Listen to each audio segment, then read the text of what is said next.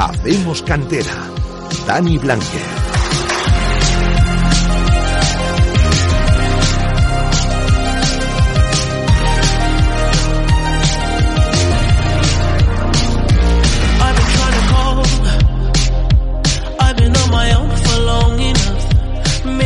Buenas tardes, Valladolid, son las seis escuchas, hacemos cantera en Radio Marca. Hoy damos el pistoletazo de salida a la nueva temporada del espacio de referencia sobre fútbol base vallisoletano. Como pueden estar ya comprobando, lo hacemos con nuevas voces. Saludos de quien les habla, Dani Blanquez. Hoy me estreno en la sintonía de Radio Marca Valladolid, dirigiendo el magazine de Blanqui Violeta. Sin duda, un honor para mí. Con ustedes, una hora de radio por delante, con muchas noticias, protagonistas. Les invito a que pasen un rato con nosotros. Hay muchas cosas que contar. No ha sido una buena semana para los nuestros.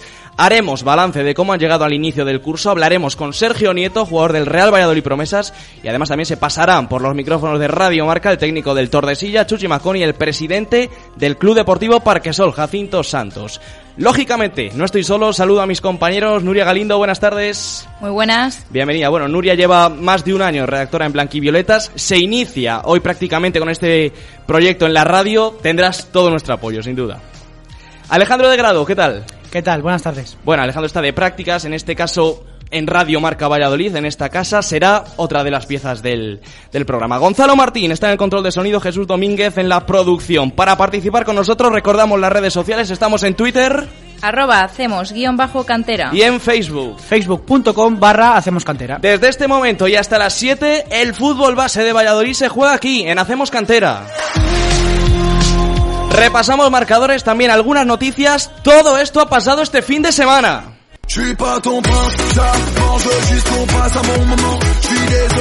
Segunda División B, el Promesas cae 2-1 en Langreo. Muy irregular los de Baraja en todo el partido, en una primera parte donde el Promesas no ganaba convenciendo, pero ganaba, que es lo importante, con un tanto de Uche que lleva dos goles en dos partidos. Sacaba los tres puntos en un campo donde las últimas tres visitas no lo había conseguido, pero en la segunda parte se veía venir. El equipo local, el Langreo, aumentó el ritmo en busca del empate, lo consiguió desde el punto de penalti provocado por un Cookie Salazar, uno de los nombres propios para tener algún día la oportunidad en el primer equipo, como pasó en el trofeo Ciudad de Valladolid, y cuarto hora después un fallo de concentración de los centrales del Promesas dejaban bandeja a De Baumbach, que lograba al marcar el 2-1 y remontar el partido. Esto está empezando, pero el partido del domingo no deja buenas sensaciones. Va a ser un año duro para Promesas por el nivel de intensidad de la categoría. ¿Los mejores en el filial? Me quedo con Raúl Uche, que ha empezado a buen nivel en este inicio liguero y estuvo muy activo incluso cuando el equipo estaba pasando el peor momento. Y también me quedo con Sergio Nieto, que debutó con el Promesas, único vallisoletano que está en el equipo y que rindió bastante bien tanto a nivel defensivo como a nivel ofensivo. Escuchamos las sensaciones de Javi Baraja en el postpartido partido en el que creo que hemos merecido bastante más por, por la disposición y por, por, la intención que hemos tenido de, de, de, jugar al fútbol y de llevarnos el partido a través de, del balón. Pero bueno, es fútbol y como todo sirve para aprender y bueno, pues los chicos están jodidos, es por lo que realmente eh, nos, vamos, nos vamos fastidiados por el trabajo que han hecho, porque creo que han hecho méritos suficientes como para haber por lo menos sacado un punto, pero bueno, esto es fútbol y hay que ir mejorando esas cosas para no, para no cometerlas en Tercera división, el Atlético Tordesillas suma su segunda derrota, 1-2 ante el Salamanca B. Los pupilos de Chuchi Macón se adelantaron en el minuto 1 gracias a un tanto de Aillón que fabricaron David Sanz y Diego Iglesias, pero poco les duró la alegría porque en el minuto 26 Amis transformó un penalti. Con el marcador en tablas, el Torde gozó de las mejores ocasiones, la más clara en las botas de Aillón, que no atinó con la meta rival. El Salamanca B se adelantó en el minuto 58 con un gol de Nico y con un futbolista menos en el césped. El Tordesillas buscó el empate en los últimos minutos finales, pero acabó cosechando su primera derrota en las Salinas. ¿Quiénes fueron los más destacados en el Tordesillas? Iván Aillón y también estuvo muy muy activo David Sanz. En unos minutos hablaremos con Chuchi Macón, el entrenador, para conocer sus impresiones. Reto Iberdrola, el Parquesol no pudo estrenarse con victoria. Las de Rubén Jiménez cayeron por 0-2 ante el Atlético Madrid B. Las madrileñas cojaron una primera parte casi perfecta, en la que se terció el partido gracias a los goles de Andrea López y Cristina Rincón. Después de una mala primera mitad, el Parquesol se entonó en la segunda. Ángeles pudo marcar en un balón suelto y el árbitro anuló un gol en un rechazo de la Vallecana, haciendo que las naranjas se quedaran sin marcar. En el próximo encuentro contra el Real Sporting, las chicas de Rubén Jiménez intentarán estrenar su casillero de puntos. Sin duda que lo intentarán y esperemos que con más suerte. ¿Quiénes fueron las mejores en el Parque Sol? La portera Lucía Alba, la central Carla y la jugadora del filial Irene Cimas. El técnico Rubén Jiménez decía esto al finalizar el encuentro. Pues la verdad que ha sido un partido bastante duro, el, el clima, el tiempo ha sido bastante, bastante malo, mucha lluvia, mucho viento en contra durante la primera mitad, la verdad que nos ha pasado factura y no hemos sabido contrarrestar ese, ese, factor. Es cierto que, que ellas han buscado ese juego más directo, buscando mucho más esas, eh, ese factor de, de clima que estamos hablando y nosotras pues bueno hemos tenido que intentar adaptarnos lo mejor posible. Y en el resto de marcadores de momento todavía solo ha empezado esto, victoria vallisoletana en la Primera Nacional Femenina. San Pío 1, Tres Cantos 0, con gol de Ame. La división de honor juvenil todavía no ha echado a rodar, lo hará, a rodar, perdón, lo hará este domingo a las 12 en los anexos de Zorrilla, Real Valladolid, Cultural Leonesa. Para el próximo fin de semana, además, tenemos el sábado 3 y media Real Valladolid Promesas Covadonga, 4 y media Peñaranda Tordesillas. Para el domingo quedan a las 12 Sporting de Gijón Parquesol, Nuestra Señora de Belén Sampío y ese debut del Real Valladolid Juvenil ante la Cultural. También da comienzo este fin de semana la Liga Nacional Juvenil, que disputan cuatro de los nuestros. El domingo a las 12, Derby, entre la Unión Deportiva Sur y Parquesol 12 y cuarto, Puente Castro Victoria y apunten, apunten horario, 4 menos cuarto, Valladolid B, Fútbol Peña. Y atención, corre el rumor, porque pueden haberlo visto en alguna cuenta de Twitter, de que la tercera división en Castilla y León se puede suspender ya mismo esta temporada. Bueno, nosotros hemos hablado con varios clubes de la categoría, ninguno tiene constancia de que ese rumor sea verdad. Apuestan a que por el momento se va a jugar. Ojo, esto no quiere decir que no se vaya a parar nunca, porque es bastante probable que si la situación empeora, las competiciones se tengan que aplazar o incluso suspender. Pero de momento lo que les podemos contar desde aquí es que los clubes no saben nada de este rumor. Además, les contamos que el jugador del Atlético Tordesillas, Diego Iglesias, sufre una fractura de los huesos propios de la nariz y el tabique nasal. El futbolista fue operado ayer en la clínica Recoletas de la lesión que le produjo el manotazo de un rival en el encuentro del pasado domingo ante el Salamanca B. Anuncia el club que su tiempo estimado de baja será de un mes. Y lo que aún no se conoce es el calendario de la regional de aficionados. La previsión es que la competición vuelva en poco menos de un mes, el fin de semana del 21 y 22 de noviembre. Todavía no se sabe con certeza y la prueba es que ni siquiera se han publicado los enfrentamientos que habrá en esa primera jornada. Parece que la incertidumbre sigue presente en el fútbol más humilde. Veremos si finalmente pueden reanudarse las competiciones. Cambiamos de tercio y a partir de ahora nos metemos de lleno con más protagonistas aquí en Hacemos Cantera. Ton diamant. Car si tu crois en l'amour Je serai ton médicament. Je suis pas ton prince charmant Je suis ton prince à mon moment. Je suis désolé mais je ne suis pas vraiment proche de sentiment. Je suis pas ton prince charmant Je suis bien meilleur en tant qu'amant Car si tu crois en l'amour Je serai ton médicament. Je suis pas ton prince charmant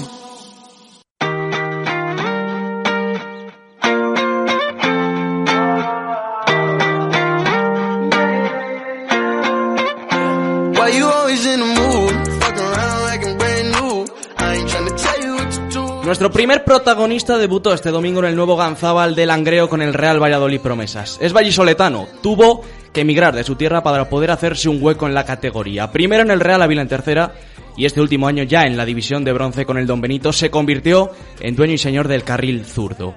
Llegó al Real Valladolid en Alevines y con 21 años le llega la oportunidad de debutar con el Promesas. Además, como único representante de la tierra en la plantilla. Sergio Neto, buenas tardes. Hola, buenas tardes. Encantado de saludarte. Lo primero, enhorabuena por tu debut. Quizá eres el fiel reflejo de jugador que llega desde muy pequeño al club, consigue hacerse un hueco, ya por lo menos en el Promesas, en la segunda división B, que es una categoría importante, no estamos hablando de cualquier cosa, ¿no? Bueno, muchas gracias. Sí, es al final es una alegría poder debutar con el con el Promesas en, en segunda B, ya que llevo muchos años intentándolo y bueno, como dices tú, es una alegría para mí. ¿Qué tal te encuentras? ¿Te has adaptado ya a la categoría después de los 16 partidos que jugaste la temporada pasada, este inicio de liga también? Sí, la verdad es que el año pasado me, me ayudó mucho a coger confianza a la categoría, ir adaptándome y eso, y ir viendo el nivel que tiene esta categoría, que no tiene nada que ver con, por ejemplo, mi anterior año en tercera. Y ya fui viendo el nivel que había de futbolistas, tanto físicamente como todo, y me fui adaptando bastante bien. Notaste el salto de categoría, ¿no? Sí, sí, se nota mucho. Muchos oyentes ya te habrán visto jugar, probablemente, sobre todo en tu último año en esa división de honor, donde fuiste quizá, si no el mejor, uno de los mejores laterales izquierdos del grupo. Pero para los que no, te hayan, no lo hayan hecho, ¿cómo te definirías tú como jugador? Pues me defino un jugador sobre todo muy, muy ágil, muy rápido, que aunque lógicamente soy defensa, me gusta incorporarme muchísimo al ataque, me gusta ayudar mucho al equipo en ataque. ¿Qué ha cambiado del Sergio Nieto que se marchó cedido a Ávila, buscando hacerse ese hueco aquí en el, en el Promesas, por lo menos en el Real Valladolid? Hasta quién sabe si, si quizá en unos años en el primer equipo. Eh, ¿Qué ha cambiado de ese Sergio Nieto al que debutó hace dos años, al que no llegó a debutar hace dos años con el filial? Yo creo que sobre todo la mentalidad, el, el darme yo cuenta de, de todo lo que hay que trabajar para conseguir ese objetivo, que al final no es fácil. Yo mi salto de división de honor a promesas, igual ahí mismo la mentalidad la tenía de que iba a ser mucho más fácil. Y ya me di cuenta que no, al final tuve que salir a Vila en tercera, tuve que volver a salir a Extremadura segunda vez, y ahí ya me fui dando cuenta de la cantidad de futbolistas que hay y de lo buenos que son y de lo difícil que es llegar a debutar en esta categoría. Vuelves al Real Valladolid después de muchos años en las inferiores, pero se nota el cambio, ¿eh? no es lo mismo jugar en las inferiores que ya jugar en el Promesas. No, no, hay muchísima diferencia. O sea, no es ni parecido. Ya el salto de, de juvenil a promesa se nota muchísimo, hay mucha diferencia. En tu primera temporada en el equipo no pudiste debutar, lógicamente la presencia de Roberto Corral en ese lateral ya venía rodado en la categoría, él fue indiscutible. ¿Cómo llevaste estar tantos meses sin jugar? Bueno, al final yo creo que también como que me ayudó entre comillas el, el al final de estar en casa. Yo creo que si me llegaba a pasar fuera me habría afectado bastante más y sobre todo pues eso, al final yo sabía que, que con Corral tenía una competencia muy dura y sabía que el partía titular, además él siempre ha sido indiscutible y por lo menos pues como quien dice de la casa, entonces no no me afectaba tanto. Hola Sergio, buenas tardes. Soy Alejandro. Buenas tardes. Mira, yo te quería preguntar sobre, sobre vamos, eh, has debutado en el Promesas este, este año y has dicho que ojalá en el primer equipo en un, en un futuro. ¿Y ahora mismo piensas en más allá, en el más allá, en, el- en ese futuro o, o vives el presente? No, no, no, ahora mismo vivo en el presente, sobre todo en este fin de semana. Yo creo que ya el haber debutado con el Promesa es un logro y ahora lo que lo que queda es ir sumando minutos, ya un futuro se dirá, pero de momento miro este fin de, cuando pase este fin del siguiente y así. Hola Sergio, ¿qué tal? Soy Nuria. Hola, buenas. Mira, te quería preguntar, eh, tras la marcha de Pablito y Roberto Corral al Numancia y Miguel al Leganés, te conviertes en el único vallisoletano del Promesas. Bueno, supongo que para ti será todo un honor. Sí, la verdad es que, como tú dices, es un honor o sea, ser el único representante de Vallisoletano de Promesas, pero también pues está esa rabia de que no de que no haya jugadores de la ciudad que estén ahí compartiendo conmigo vestuario. Oye Sergio, ¿cómo ves la competencia con Vilarrasa este año? Nada, es una competencia sana. Yo sabía que iba a tener una competencia muy dura con él. Además, es un gran futbolista. O sea, se, se vio lo que jugó el año pasado, el, el recorrido que tiene y se ve que es muy buen futbolista también. Bueno, el Promesas venía de un gran año. ¿Cómo ves al equipo de cara a esta temporada? Tenéis una plantilla muy joven. Lógicamente, con los filiales cada año se renueva muchísimo el equipo. Tenéis hasta 11 novedades esta temporada. ¿Cuáles son tus sensaciones con el equipo? Pues, como tú dices, somos un equipo muy joven y que al final se ha ido mucha gente, ha venido mucha gente nueva, pero yo creo que hay, hay muy buen equipo. Al final, los refuerzos que han venido son refuerzos de alto nivel, tanto él y el Pablo, son gente que ha venido con nombre. Entonces, yo creo que, que si nos hacemos fuerte en casa y, y fuera conseguimos ir sumando poco a poco, poco a poco, yo creo que vamos a conseguir hacer un buen año también. ¿Y te has adaptado bien a lo que pide Baraja? Sí, sí, yo me he adaptado muy bien. Además, con Baraja ya, ya tenía relación, ya sabía lo que jugaba, así que tampoco ha sido ningún inconveniente. ¿Quién crees que son los jugadores más determinantes este año en el equipo? Esa es muy buena pregunta. Yo, mi punto débil del equipo para mí es sobre todo Fran. A mí Fran me parece un jugador totalmente determinante. Luego Elliot, según, según vaya entrando, Pablo según vaya cogiendo confianza, todos estos de arriba, sobre todo Cookie. Cookie es un jugador totalmente diferente, Oriol, es que hay mucha gente.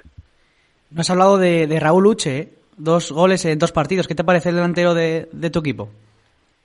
Bueno, es que con Uche también tengo muy buena relación y él lo sabe. Yo siempre siempre hablo con él los, los días antes de partido, sabe que tengo mucha confianza con él y, qué sé, a mí me parece un muy buen delantero. Eh, hablamos un poco de lo que pasó este verano en los despachos. Eh, se barajó la posibilidad de que llegara otro lateral izquierdo, lo que previsiblemente te ponía como uno de los candidatos a la rampa de salida. ¿Conocías tú la situación de primera mano desde dentro? ¿Se puso en contacto el club contigo para informarte de cómo estaba el asunto? No, conmigo el club, desde que volví de Extremadura, tanto el club como Baraja, me transmitieron la confianza y me dijeron que, que este año iba a estar aquí. O sea que no tuve de- en ningún momento la duda de si podría salir. ¿Y no te imaginabas en ningún momento, ya que estos años eh, has salido cedido en, en verano, que ibas a debutar la segunda jornada? ¿no? ¿Nunca te lo llegaste a plantear? No, la verdad es que no. Eh, volviendo al tema de tus cesiones, has pasado de jugar toda tu vida prácticamente en el Real Valladolid, todo lo que supone eso, instalaciones de calidad, eh, llevar la camiseta del Real Valladolid, un cuerpo técnico que quizá no tienen eh, esos equipos más modestos por los que has pasado en tus cesiones. Cuéntanos cómo es esa diferencia de jugar en un club profesionalizado a hacerlo en otro que lógicamente pues no tiene la, la infraestructura que tiene el Real Valladolid. Sí, sobre todo te hablo ya de Don Benito porque en el Ávila final estuve medio año. En Don Benito final sí que es verdad que los recursos son son menores. O sea, yo no me encontré en la situación de, por ejemplo, ahora mismo con el COVID, lo que pasaría. Pero al final allí sí que es verdad, el gimnasio todo mucho más pequeño, al final un utillero, tenemos que ayudarle todos. Sí que es verdad que se nota muchísimo la diferencia tanto de cuerpo técnico como de instalaciones, como todo. Pero bueno, yo creo que al final es adaptarse. Si no, no todo el mundo estaba, o sea, venía de un filial, al final cada uno sabe sabe lo que tiene que aportar para equipos como esos para terminar ayudando y, y ser un equipo. ¿sabes? Era- ¿Eran tus primeras experiencias fuera de casa? ¿Qué tal te adaptaste? Bien, la verdad es que, bueno, en Ávila al final estaba, estaba en la de casa, así que cuando podía me podía permitir venir y eso. Pero en Extremadura, la verdad es que muy bien. El, el equipo era muy majo, me adoptaron muy bien, eran muy buenos compañeros. Al final tenía también gente sub-23 con la que podía relacionarme y no tuve ningún problema, la verdad. Y en tu etapa, que hemos dicho, cedida, el, el club, el Valladolid, estuvo al tanto contigo, estuvo estuvo informándote de todo. ¿Cómo, cómo era la relación a distancia? Sí, sí, estaban pendientes de mí todo el rato, sobre todo Andrés, que al final es más lleva el tema del filial. Se ponía en contacto conmigo, me preguntaba qué tal. Por ejemplo, el año pasado jugando contra Badajoz, fueron a ver el partido porque también estaban Chris Ramos, o sea que al final sí que estaban pendientes de, de las sesiones. Bueno, y volviendo al pasado muy pasado, eh, estás en el Real Valladolid desde Alevines. ¿Recuerdas cómo fue tu primer día allí, en como blanquivioleta desde pequeñito? Me acuerdo que, que empecé en el Valladolid para, para ir a un torneo de estos de verano. Y me acuerdo que fue sobre todo, eh, fue el torneo de País Vasco. Pero sí me acuerdo perfectamente. Me acuerdo o sea, de las equipaciones, me acuerdo de cuántos equipos que jugábamos, dónde fuimos, me acuerdo de todo. O sea, fue para mí era pues era un honor al final vestir los colores de mi ciudad. ¿De dónde veniste de- antes de, de- de llegar De la a Cruzar? Victoria. De la Victoria. ¿Mm? ¿Te, te ves en unos años corriendo la banda de Zorrilla? ¿Te imaginas? Pues ojalá. Si por mí fuera... ¿Pero crees, crees que hay posibilidades? Hombre, las posibilidades están ahí, pero al final es muy complicado, es lo que te digo. Primero tengo que jugarme promesas y destacarme promesas y luego ya se verá lo que pasa. Pero, pero el club eh, como tal ha dado oportunidades a, a mucha gente de la cantera, así que te lo podrías plantear en la cabeza que algún día, Sí, sí, al, quién al sabe. final están dando muchas oportunidades, sobre todo ahora se ve que, que están confiando mucho en la cantera, o sea que ahí está ahí está el escape de salida para, para ver que sí que se puede hacer algo. De toda tu carrera, tanto en inferiores del Real, Valla- en Real Valladolid, en etapas fuera, ¿quién crees que es el entrenador con el que más has progresado? Yo creo que mi año de juvenil con, con Víctor Fernández y Chuchi sobre todo. Sergio Nieto, un placer. Gracias por atender la llamada de Hacemos Cantera. Mucha suerte esta Muchas gracias a temporada. vosotros. Gracias, hasta luego. Se despide Sergio Nieto, pero el fútbol de cantera sigue sonando en Radio Marca Valladolid. No se vayan.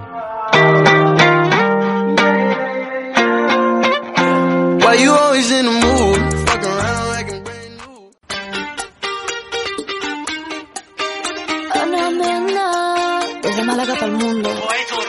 Miro al cielo y veo que una estrella cae.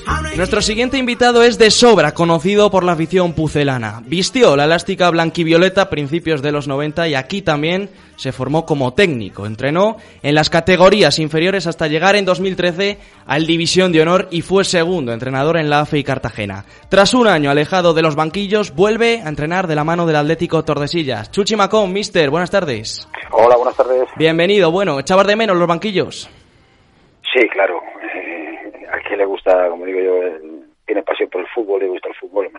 Lo que como digo yo, el olor a, campo y estar a pisar césped lo que más le gusta. Entonces, bueno, a pesar de que el pasado, por, por diversas circunstancias, me, me encomendaron otras otras funciones, el volver a los banquillos, pues no, obviamente que, me, que estoy súper contento.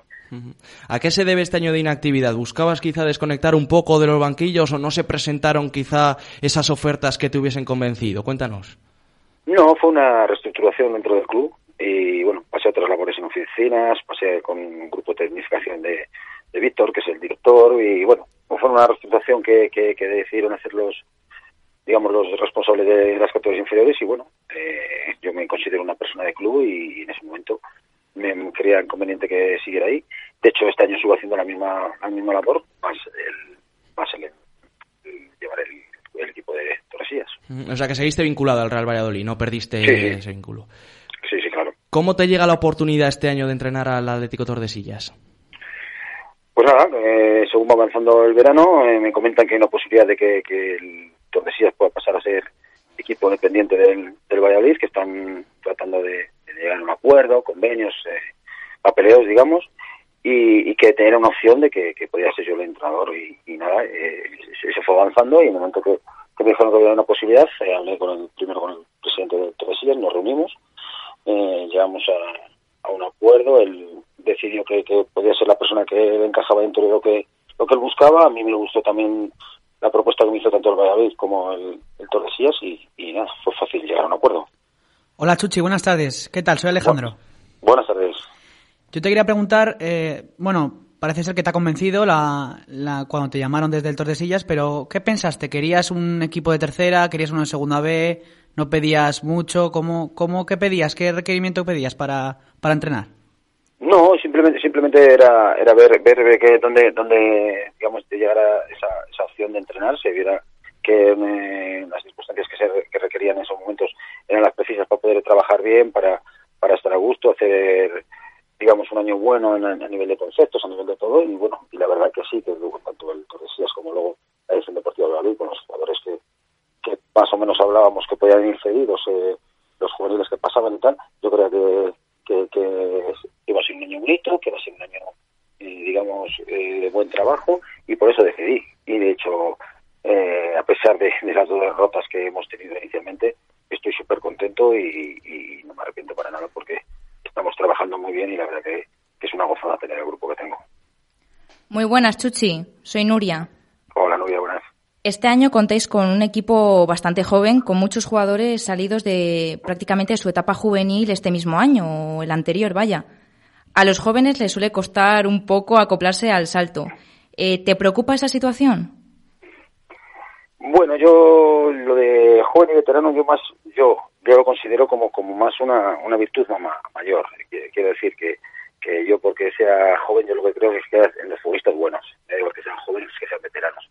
Es, o- es obvio que si eres bueno y encima veterano, pues tienes un plus ahí, pero lo importante es que sean buenos. Y yo estoy súper contento de los jóvenes que tengo y bueno, pues sí que necesitan periodo de adaptación, pero pero bueno, que, en el fútbol es así, y si tienes calidad y, y tienes unas, unas cualidades buenas para ser futbolista, tarde o temprano te van a llegar las oportunidades, como digo yo, a, a edad temprana, ¿no? Depende de las categorías. Si no, habría jugadores que debutaran y más en mi experiencia. Fíjate mi experiencia que llevo en 18 años, había jugado 50 partidos en primera división, entonces yo no voy, no voy a renegar de los jóvenes.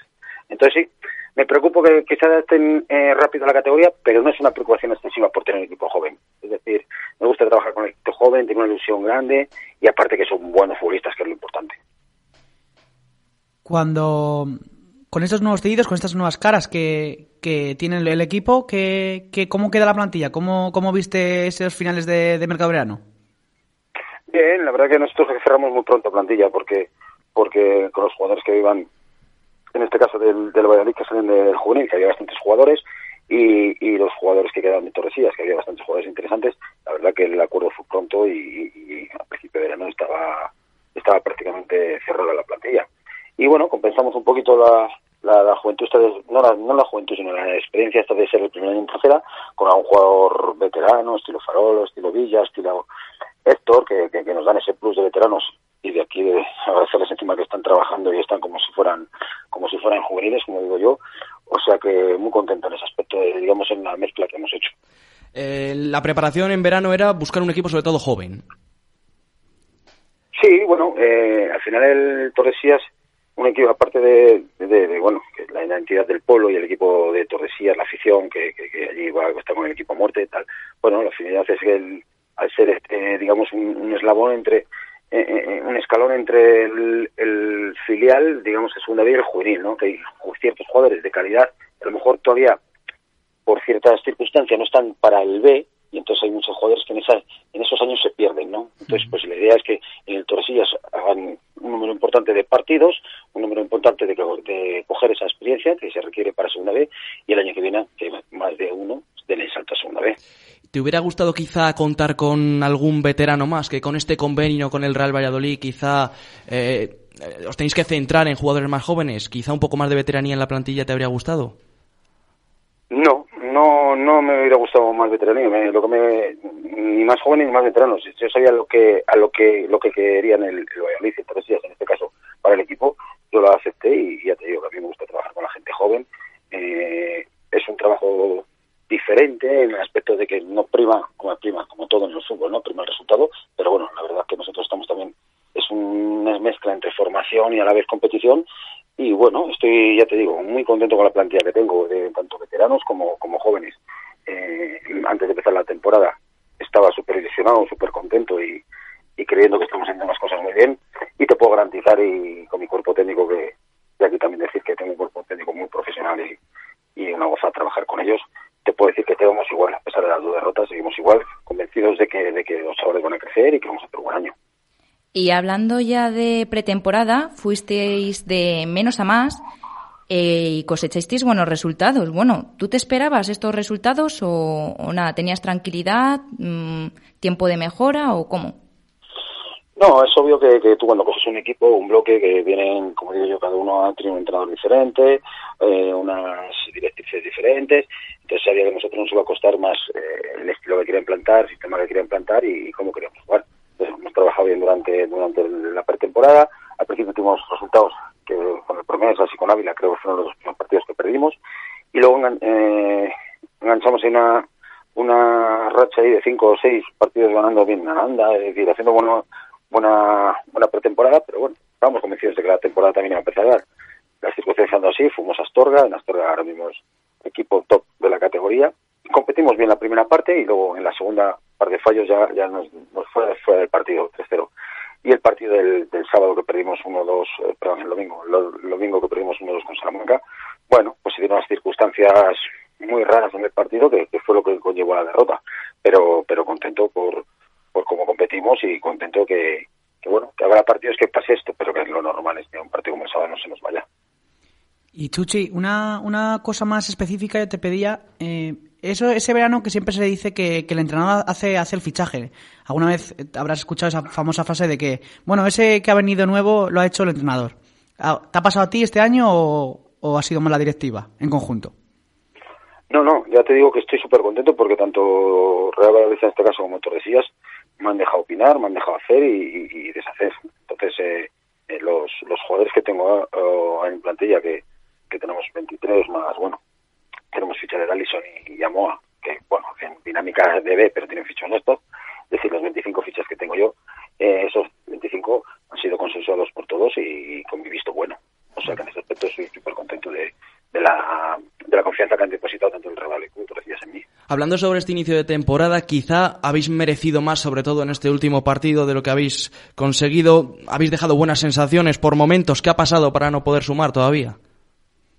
Sí, bueno, pues ya lo he resumido un poquito antes. La- el primer partido en Astorga es un campo muy difícil, competimos bien la primera parte, nos pesó un poquito la, el, el primer partido, ¿no? Y encima jugar en un campo, digamos, contra un equipo top de la categoría, y sí que nos pesó un poco, no estuvimos, no estuvimos bien, estuvimos comp- competimos bien, pero no estuvimos nuestro estilo, nuestra forma de ser un equipo protagonista, que del balón. Y bueno, fue un partido que sí realmente perdimos bien. Eh, el otro día, bueno, pues las circunstancias empezaron muy bien de, de cara al marcador, empezamos a la primera jugada hicimos gol, cuando teníamos el partido más bien controlado, que estábamos, no crearon ni una ocasión, nosotros estábamos ahí en tres cuartos y en centro campo dominando el juego, lo que pasa nos faltaba un poquito el último pase, pero bueno, el partido no, no corría peligro, eh, un error colectivo en defensa de por la banda derecha, cometemos un penalti innecesario y, y bueno, nos empatan aún. Ahí volvemos otra vez a, manejar el partido y ahí tenemos unas cuantas ocasiones claras, recuerdo una de Ayón que se queda solo portero, otra de Torres, entonces ahí sí podíamos, eh, digamos, eh, adelantarnos el marcador. Y luego al final del descanso viene la expulsión de ellos y, se quedan con se quedan con 10.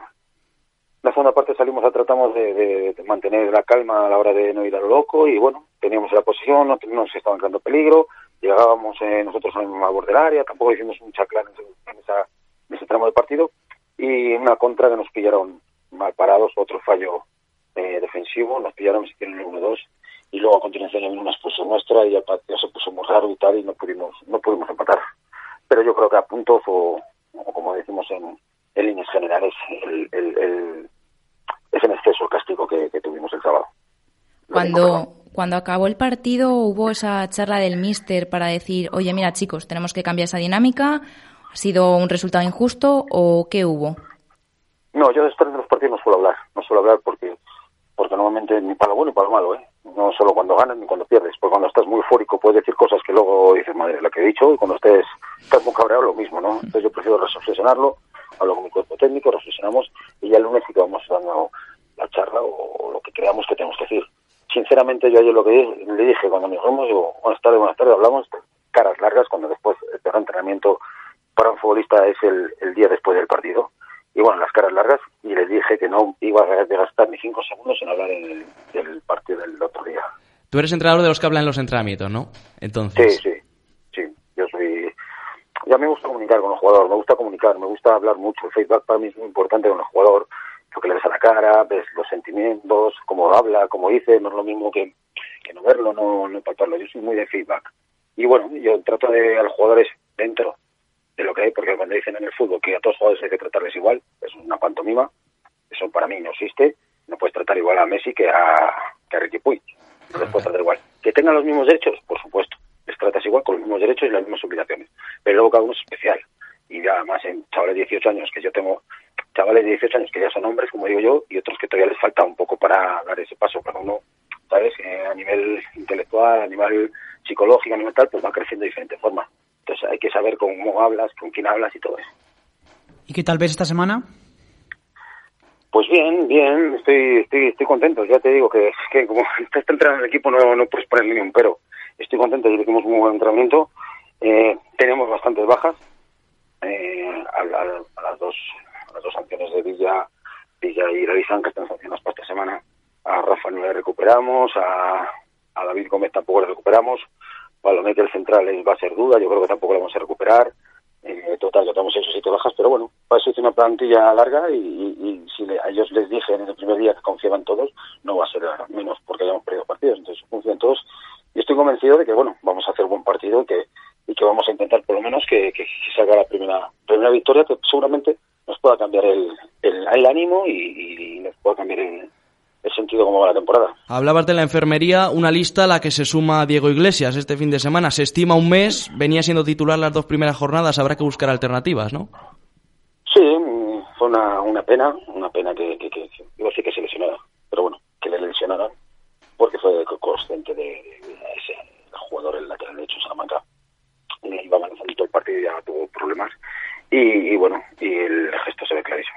A mí me parece justísimo que, que un jugador así eh, se va lleva para casa con una amarilla, riéndose de que, de que le había, que le había, como había dicho él, que le iba a partir, al final le partió la nariz, y, y el hábito a poco de distancia y sacó solo amarilla. Creo que sería amarilla, no lo vio tan claro como, como lo veo yo en el vídeo. Pero bueno, pues sí, es una pena porque digo, estaba a un nivel alto, pero bueno, eh, repito lo de antes, eh, la plantilla yo creo que es una plantilla bastante compensada, es una plantilla que, que por puestos hay varias opciones y no, no va, para mí no va a ser ninguna excusa el que me falte un jugador, sino, pues repito, al principio de temporada dije a todos que confiaban todos, que tenemos una plantilla amplia, que todos van a tener minutos y va a seguir así, o sea que no va, no va, no va a servir ninguna excusa que nos falte ningún jugador. Quizá el punto fuerte de la plantilla es que es una plantilla muy compensada, ¿no?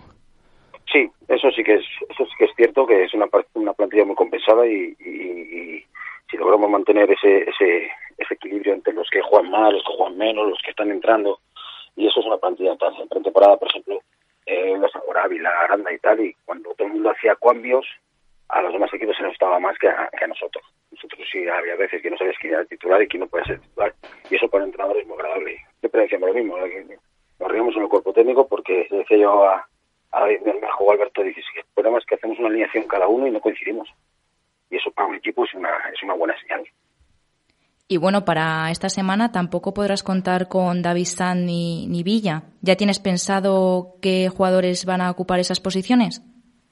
Bueno, es pronto, estamos en, estamos en martes, eh, la de Villa clarísimo, porque solo tengo otro lateral izquierdo, y encima confío mucho en él, que, es- que sabrán, o sea, que habrán jugará de lateral izquierdo, no, no tengo ningún problema. Y, y, no- y es que preocupación cero, sé que el rendimiento de Abraham es muy bueno, o sea, que preocupación cero. Y en el centro campo sí, sí hay más opciones y, y veremos un poquito, también estamos a ver cómo, cómo juega Santa Marta, digo Santa Marta, perdón, Peñaranda, y bueno, a partir de ahí un poquito ahí tenemos más opciones. Y yo quería preguntarte una pregunta ya para, para, mí, para el mister eh, de esto de futuro, que siempre te preguntarán el objetivo del equipo y tal. Pero claro, con este inicio liguero ya no- a lo mejor no piensas en un, en un objetivo algo que, que sea algo más que la permanencia. Yo, te- si, me la llegas, si me la llegas a hacer hace dos semanas, te había contestado con lo mismo que te contestar ahora. O sea, a mí el inicio de liguero no, eh, no, me, no me influye para la, para la respuesta. Es decir, nosotros vamos a pensar día a día, vamos a pensar en, en competir bien, que somos un equipo eh, que estamos ahí para competir, para crecer, eh, dar al equipo, en este caso al, al- al pueblo, a la ciudad, que el otro día, como el otro día, que cuando acabamos el partido nos aplaudan y se sientan orgullosos de lo que de lo que somos, ser un equipo eh, a ser posible el protagonista con balón, que cuando perdamos o apretemos y, y que poco a poco, según vaya avanzando la temporada, nos dirán dónde vamos a estar. Oye, Eh, el fútbol es muy cambiante y a lo mejor dentro de, de tres semanas digo, "Uf, pues ahora sí que hay que apretar y que no ganamos nada, o a lo mejor ganamos tres seguidos y te digo, bueno, entonces yo siempre, siempre pienso lo mismo, que el fútbol al final te, te pone donde, donde tienes que estar. ¿Qué te digo parece? paciencia y trabajo. ¿Qué te parece el nuevo formato de tercera, la división de grupos? ¿A quién ves más fuerte con- del grupo que, nos- que te ha tocado? Ya Astorga, Astorga y Cristo yo creo que son los dos favoritos de- del principio de temporada. Astorga y Cristo son los dos favoritos para quedar arriba. Y el otro de la tercera parte, la otra tercer puesto, pues mira, Salamanca le he visto fuerte el otro día, Ben Libre, o Virgen del Camino que también está sumando. Bueno, esos equipos serán serán los que se metan entre los tres primeros. Yo creo que Cristo y Astorga va a ser fijo y ahí falta otro. Y luego los otros tres, pues ahí va un remite de, de equipos que, que estamos parejos y bueno, es donde intentaremos, intentaremos a ver, estar ahí para, para, para acabar entre los seis primeros, para no jugar el, el, el cruce ese de, perdón, la fase de, de descenso, que, que, que este año es, es jodidísima porque, porque al final te metes 11 equipos y creo que bajan 7 más arrastres, o sea, como hay algún arrastre más, estás jugando una liga de 11 y bajan 8 o 9, y eso ahí es, como te vas una racha mala, sí que sí que están. Entonces la, la idea es si podemos evitar eso. Pero bueno, estamos trabajando para, para ver cómo, cómo llegamos lo antes posible. Sí que es cierto que este, este nuevo formato, digamos, con COVID, normalmente los equipos más jóvenes, que, les cuesta esa adapta- adaptación a la, a la tercera, suelen acabar con pueden acabar mejor y más fuertes, ¿no? Ya Ramón, Ramón Espósito, entrenador de la Cultural que fue compañero mío en varios años, y me decía, lástima es que este año es más corta la liga, y su experiencia es que lleva cuatro años en, el- en la Cultural B, que al final acaban más fuertes porque es- pues, son físicamente más jóvenes, porque porque van cogiendo el aire, como digo, la categoría. Pero bueno, es lo que nos toca vivir y no vamos a poner excusas, sino todo lo contrario, tirar para adelante lo antes posible y a ver si podemos sumar. Y veremos si se puede terminar la, la temporada, porque va apareciendo el rumor cada vez con más fuerza de que si la cosa empeora se pudiera suspender la liga. ¿Veis esa posibilidad? ¿La contempláis cada vez más cerca? ¿O os han comunicado algo? ¿Sabéis algo? Hombre, es obvio que, que la posibilidad existe, ¿no? Como todo en la sociedad según está. Pues te dicen, "Van- te van a cerrar el colegio, pues te pueden cerrar colegios. Entonces, es un poquito a ver cómo, cómo evoluciona todo esto. Eh, realmente no sé, no sé si, si tendrán ya pensado alguna alguna opción o alguna alguna o alguna cosa ya pensada para, para poder anular la temporada. Pero bueno, yo creo que dentro de dentro de nuestros protocolos, dentro de nuestras de nuestros eh, digamos cuidados, pues yo creo que se puede se puede ir jugando bien y se puede ir adaptando bien, claro, siempre con cuidado. Y hombre, y no está claro que, que no podemos obviar que, como digo yo, el virus está ahí y nos puede tocar a cualquiera. Porque parece que muchas veces dices, joder, cuando te toca el virus parece que, que lo has hecho mal. No, no, porque ya sabemos que aunque por mucha precaución que tengas, eh, puede tocar el virus y está. Yo tengo un caso muy cercano hace poco que, que, que, bueno, que la, la estima ha acabado muy mal y puede decir que una persona que se cuidaba mucho. O sea que eso es así. Y bueno, ya pensando en el presente, todavía no, no se va a anular nada ni tal.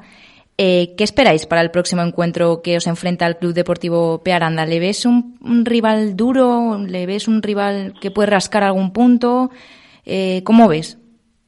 Bueno, la tercera ahora mismo está muy igualada y más cuando juegan en, en casa, ¿no? Eh, hemos estado analizando, lo estamos viendo, es un equipo fuerte, con quizás no tiene mucha mucho juego combinativo, juega un juego más directo, que va bien, sobre todo la línea de atrás, va bien al juego aéreo, son, son intensos, eh, disputan muchas segundas jugadas, son ganadores de segundas jugadas, pero bueno, trataremos nosotros de, de, de intentarlo de otra manera posible, que, a lo mejor es teniendo más balón, a ver si les podemos hacer daño de alguna forma, pero bueno, será un partido yo creo que en tercera a priori nunca va a haber un partido cómodo, luego sí que es cierto que habrá partidos que se desarrollen por porque a veces uno pronto, por expulsiones, por porque te sales un partido bueno, el otro equipo está mal, pero a priori en, tercera división nunca vas a tener un partido fácil. Hablemos de nombres. Dallison, de momento ha jugado los dos partidos con el Promesas. ¿Crees que vais a poder contar con él? Ojalá que no. Ojalá, ojalá que no. Será señal de que lo está haciendo bien y que, y que, y que está en el promesas, que es la, el, el objetivo que, que todos queremos. Y además con Dali que, me- que me, que me une un, cariño especial, que yo entrené dos años en juveniles y me une, me une un cariño especial. Y este año fue de los jugadores, digamos, mm, más top de, de, de, de- nosotros, que, que fue el primero que llamé para el proyecto este del Tordesillas, que le parecía y él encantado me dijo que sí, que, que volvía a trabajar conmigo, así que lo aceptó fenomenal. Y fue, te puedo decir que fue, yo creo que fue el primer fichaje que cerré del Valladolid, eh, Dallison. Luego me dijeron que había la posibilidad del B y, y ya le dije, y ojalá no te vea, no te vea temporada, que será buena señal para él, y de lo cual me alegro. Sin duda. Y ya con- como entrenador, ¿te identificas con alguno de la élite? ¿Alguien que te fijes, que digas, quiero para mis equipos lo mismo que, que les inculca él? A ver, esto, esto del fútbol, como digo yo, cada, cada uno es, en el fútbol nada, nada es mejor ni nada es peor, ¿no? Son formas de jugar, de sacar rendimiento a los equipos y habrá, habrá entrenadores que, que, que tengan una forma de, de- de pensar o de, o, de, o de jugar en sus equipos que ellos crean que es, es si nos ponemos en, por los supuestos, Guardiola creo que es un mejor, mejor para sacar rendimiento en su forma de jugar y Bordalás pensará que, es otra forma. Entonces, pero que no es ni que no sea mejor ni que otro sea peor. Es que, que ellos piensan que para el rendimiento es su, su identidad y es lo que lo hacen y el fútbol es tan caprichoso que nunca se sabe. La profesión de entrenador es muy ingrata, es muy ingrata en, te da muchas alegrías, pero es muy ingrata, es el único, como digo yo, es el único puesto de trabajo que aunque hagas las cosas bien no te garantiza que tengas éxito. Por ejemplo, mira, tenéis más caso que lo de Sergio. Sergio, que entrena diferente al año pasado. ¿Hace algo diferente al año pasado? No, es lo mismo, está entrando igual, igual. Y el año pasado entraba la pelotita, como digo yo, este, este año no entra y ahora está que si cuestionado, que si tal, y es el mismo entrenador. Por eso te digo que los entrenadores de estilos y eso es complicado, porque nunca sabes cuál es lo mejor. Pero no, yo, yo me, yo me decanto más por, por, por ser un entrenador, como digo yo, que le gusta más tener el balón que, que no tenerlo. En esto del fútbol un día eres Dios y otro el diablo, ¿no, Chuchi? Correcto, correcto. Ya tenemos el ejemplo, de, es que me parece el ejemplo porque me parece tan injusto lo que le está pasando a Sergio. Eh, es estar tan tan cuestionado cuando eh, es coherente de que, que hace algo diferente, ¿no? Entonces que la pelota no entra o pasan circunstancias.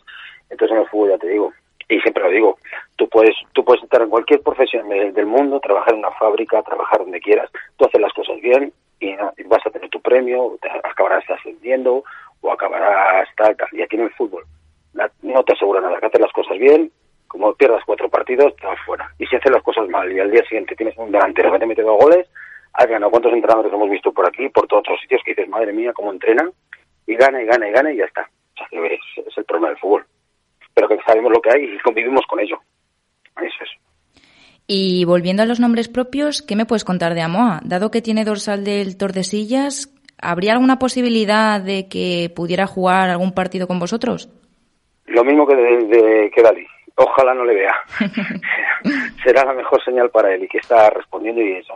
Y encima es un jugador, tanto con Dali contra él, yo creo que, que en el Real Madrid tienen unas, unas expectativas bien altas porque son dos jugadores, para mí, un nivel muy alto y que posiblemente, posiblemente si, si todos lo respetan y total, dará mucho que hablar en el Madrid. Ya, ya la última, ¿te veías como entrenador una vez terminas tu carrera como jugador o fue algo que surgió después? No, bueno, yo era un, yo era un jugador que, que, la verdad dentro del campo me gustaba mucho ver el fútbol, hablar mucho. Bueno, en esa época, como yo también siempre he sido, todas mis categorías inferiores en el siempre era capitán, bueno, pues hablaba mucho, me gustaba hablar. Luego con los entrenadores hablaba mucho. Sí, era una cosa de eso que tú ves que te gustaba, le preguntaba al entrenador por qué, las inquietudes que había y eso. Y bueno, pues sí, una vez que ya me decidí que ya no iba a ser entrenador, eh, iba a ser jugador, pues sí que rápido me empecé a ser entrenador, pero no entrenador, no pensando que iba a ser entrenador de equipo grande, sino que empecé a entrenar, digo, pues bueno, para los niños, para el cantero, empecé en Parque Sol yo. Desde el primer año eh, ya Will Jacinto me llamaron para el Parque Sol, el primer año empecé en el colegio, ese año quedamos campeones en juveniles, y al año siguiente me llamó Torres Gómez para Bali, creo recordar que fue para el cadete B, sí, para el cadete B, de hecho, si tengo un cadete B y tal, y yo encantado. Y desde, desde entonces, pues es más que nada pensando un poquito en las categorías inferiores, en, en ser un, un hombre de club, hasta que luego me salió la oportunidad de irme con, con Víctor Fernanda Cartagena y Alafe, que está fuera, y bueno, ahora otra en el club, y eso. Así que, más que nada es que, bueno, sí, nos gusta, eh, sabemos que, que, es una profesión muy complicada y bueno, mientras mientras podamos entrenar y, estar a gusto y tal como estoy este año, encantadísimo. Ujú. Chuchi Macón, un placer haberte tenido hoy aquí. Esperemos que el Tor de remonte el vuelo, deis mucha guerra este año en tercera. Pues muchas gracias, Morales, y bueno, mucha suerte con el programa y, y nada, a vuestra disposición cuando necesitéis algo. Muchas gracias a ti, ya hablamos, Chuchi. Venga, un abrazo. invitarte a desayunar. Esta noche bailame en cualquier lugar. Hacer que esto sea muy especial. Te sientes bien a un paso de la luna. Confía si te digo que no es una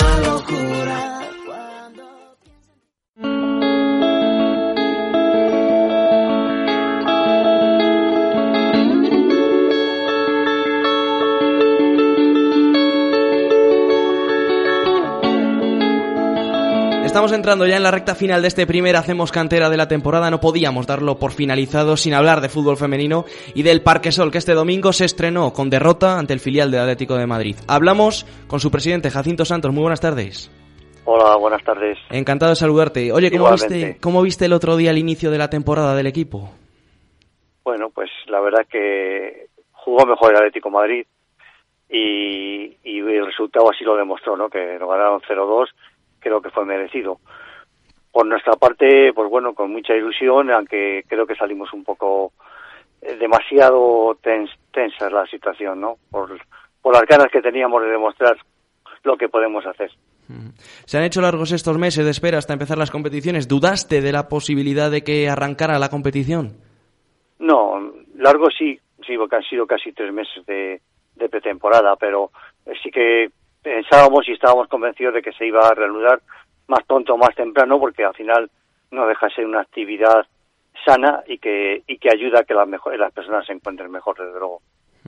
¿Cómo ha sido el proceso de adaptación a los protocolos COVID? ¿Ha sido complicado? No, mm, son cosas relativamente sencillas, lo que pasa es que son muy laboriosas.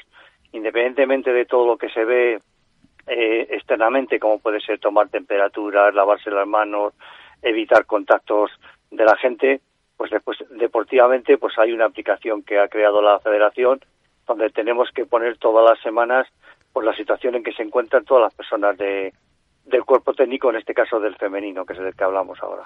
Lo que se obliga también a ir realizando test cada semana. Buena noticia la que se conoció hace unos días que la AFE, la Federación, van a sufragar los test que realicéis cada semana. Os da un poco de respiro económico, lógicamente, ¿no? Sí, de momento no ha llegado ninguna ninguna norma que nos obligue a hacerlo. Sí que es verdad que tanto la ACE como la Federación, como la Asociación de Fútbol Femenino eh, se han volcado con este tema y a petición nuestra nos van a mandar, que nosotros ya lo hemos pedido, pues test para poderlo hacer todas las semanas a nuestras jugadoras. También al juvenil de Liga Nacional que, que lo cubre la, tanto la ACE como la Federación. Y en, y en ese aspecto económico, ¿cómo está el club en estos momentos? pues estamos complicados, estamos la verdad que bastante mal, eh, porque bueno, no se han conseguido todos los patrocinios que, que contábamos con ellos en un principio y, nos está haciendo ir un poco a remolque, pero, pero bueno, esperemos que, que todo se solucione. Eh, el ayuntamiento se está volcando a intentar ayudarnos más de lo que de lo que había hecho otros años, porque la situación también así lo han entendido ellos y bueno, esperemos que esa ayuda nos nos permita sacar la temporada perfectamente.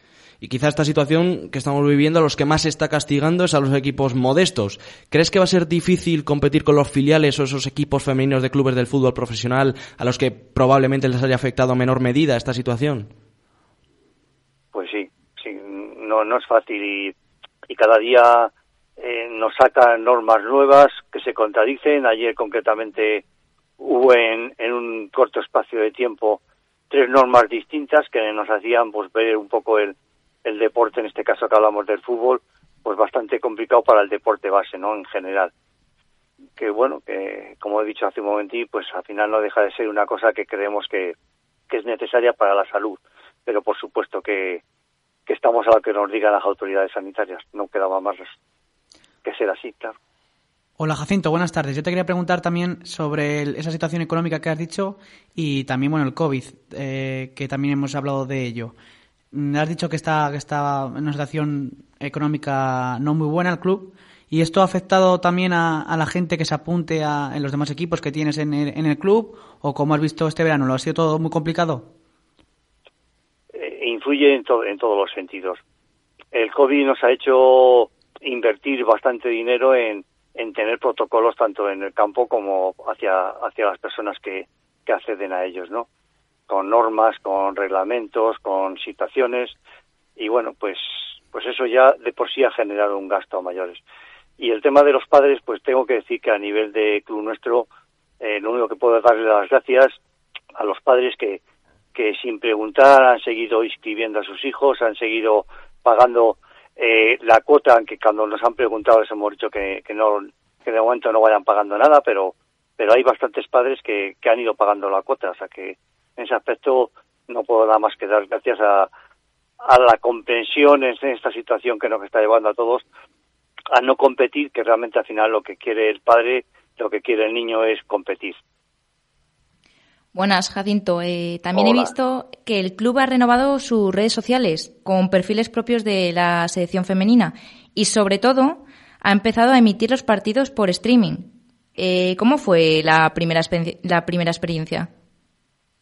Mm, Pues yo creo que fue buena. Mm, Por supuesto que todo es mejorable. Nos hubiera gustado que se hubiera podido ver mejor. La lluvia, el viento que hacía nos impidió hacerlo en las condiciones óptimas, mejores posibles. Pero creo que estuvo bien. Creo que hubo mucha gente que lo siguió y eso nos ayuda a continuar con, con ello.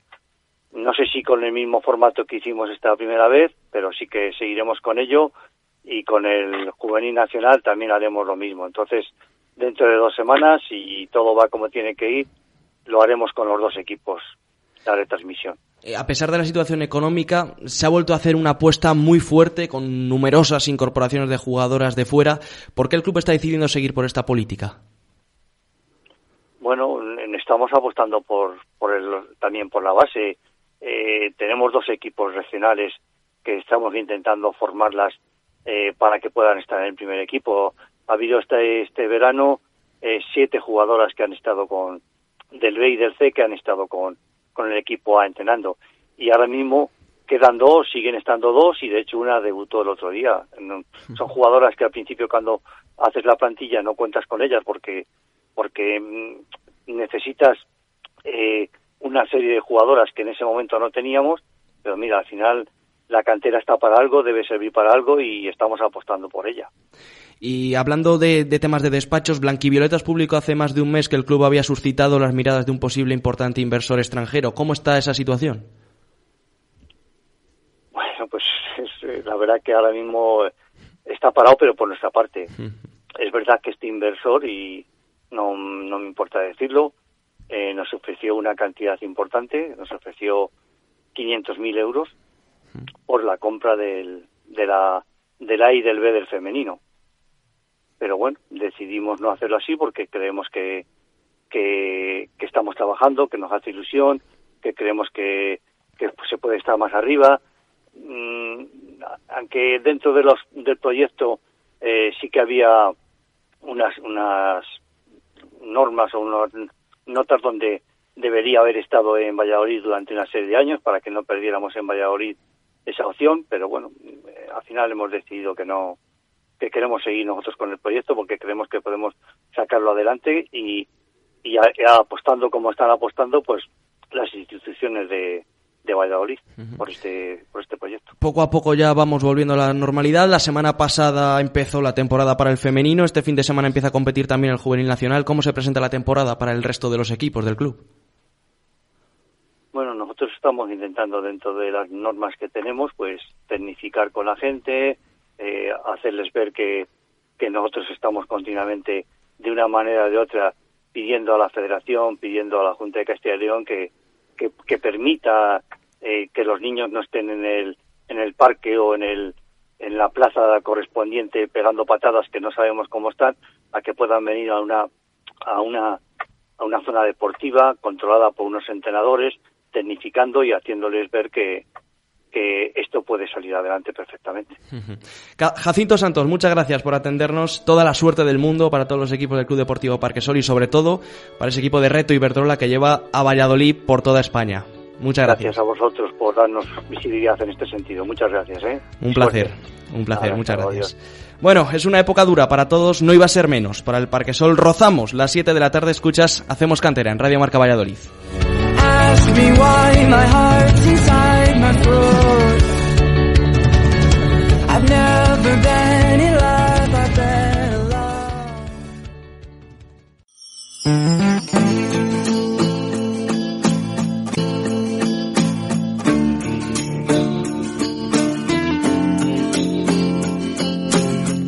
Esto ha sido todo por hoy. Una hora en la que hemos puesto el foco en los tres principales representantes del fútbol de cantera vallisoletano que han iniciado ya esta nueva incierta temporada 2021. Además, esta ha sido la primera hora de radio aquí en la 101.5 del nuevo equipo de Blanquivioletas. Esperemos haber estado a la altura.